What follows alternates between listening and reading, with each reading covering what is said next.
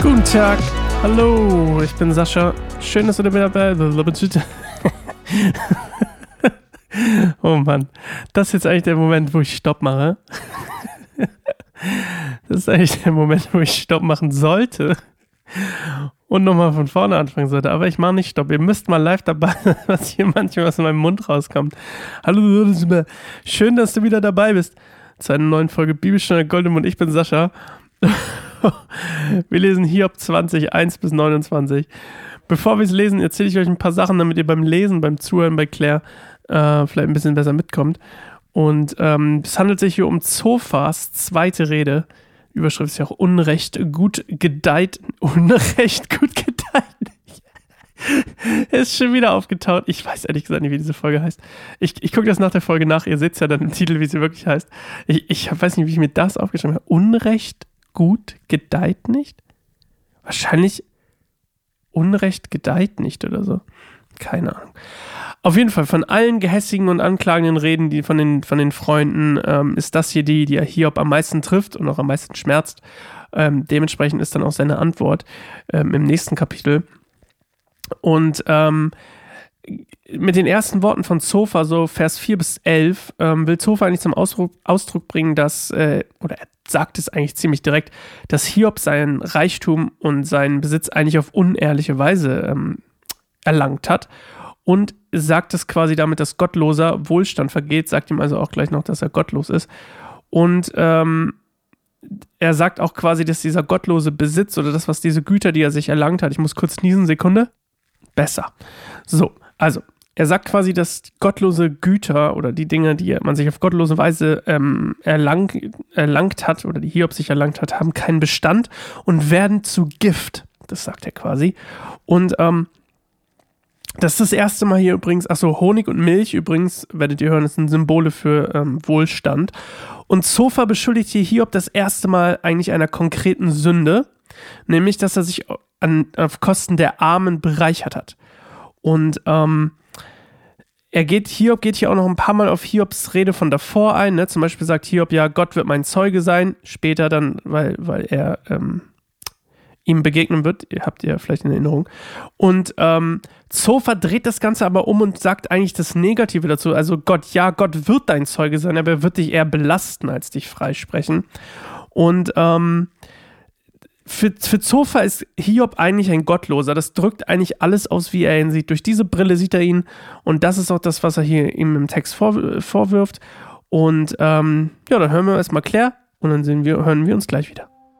Da sagte Zofa aus Nama zu Hiob: Ich muss dir antworten, denn es regt mich auf, was du da gesagt hast, und ich bin sehr beunruhigt.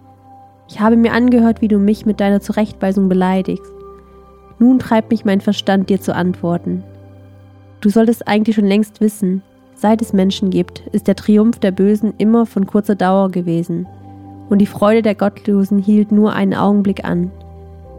Der Hochmut der Gottlosen reicht vielleicht bis zum Himmel, sodass sein Kopf bis an die Wolken stößt.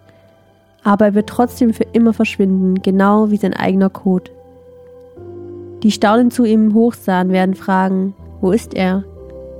Er wird vergehen wie ein Traum und nicht mehr zu finden sein. Er wird sich auflösen wie eine nächtliche Traumgestalt.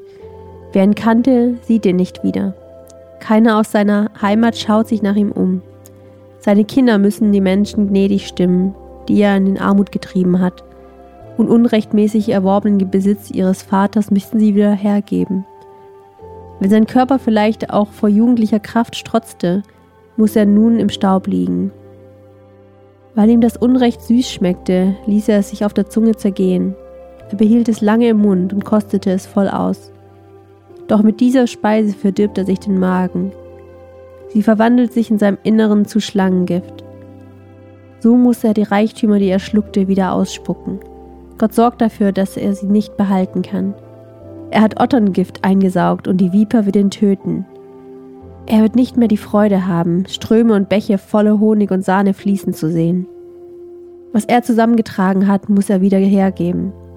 Sein Reichtum darf er nicht genießen und über seine erfolgreichen Geschäfte wird er sich nicht freuen.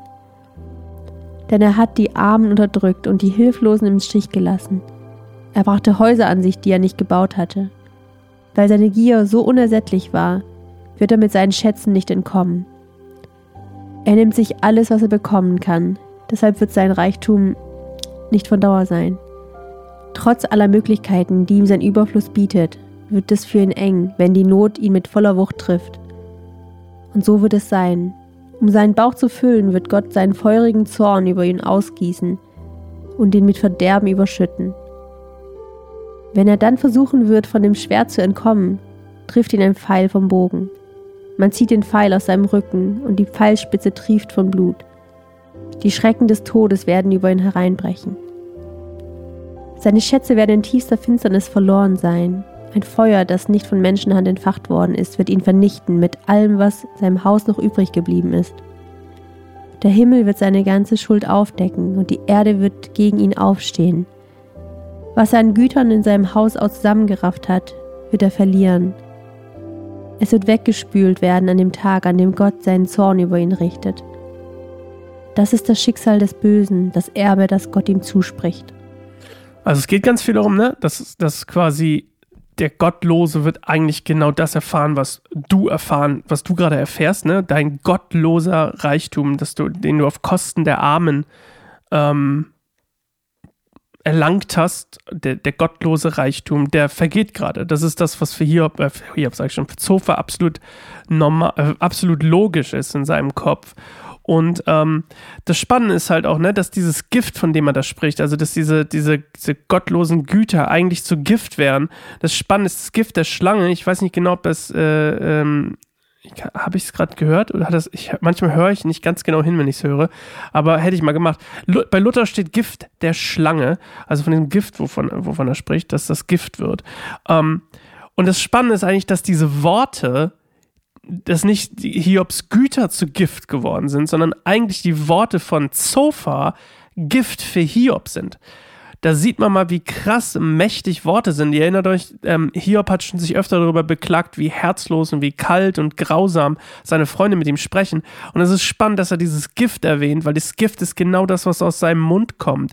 Und Schlange ist ja doch ein schönes Symbol eigentlich für so, für so eine Falschheit ähm, erinnert ihr euch sicherlich dran und eigentlich auch für, für jemanden, der ähm, zur Sünde verführt oder sündigt, sündigt.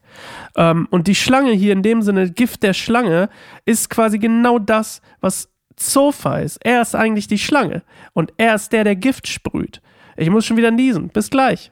Also ist eigentlich Zofa hier unsere Schlange, könnte man sagen. Also der ist, er ist eigentlich das Problem.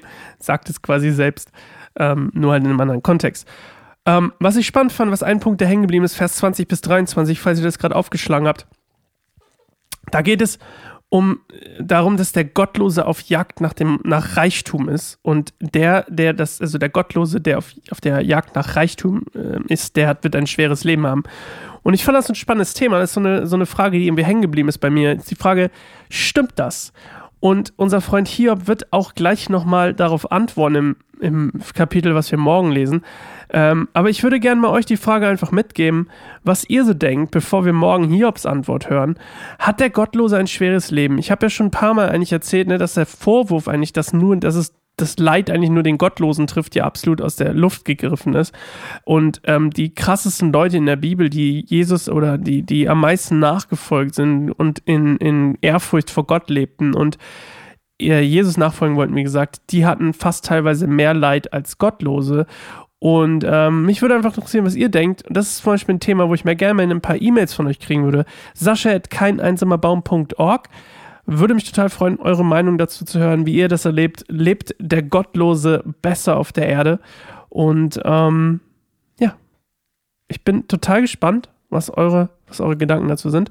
Und wir hören uns morgen wieder äh, zu, wie heißt die morgen die Folge? Wo bleibt denn Gottes Gerechtigkeit? Hiobs Antwort auf Zofa. Bis morgen. Ciao.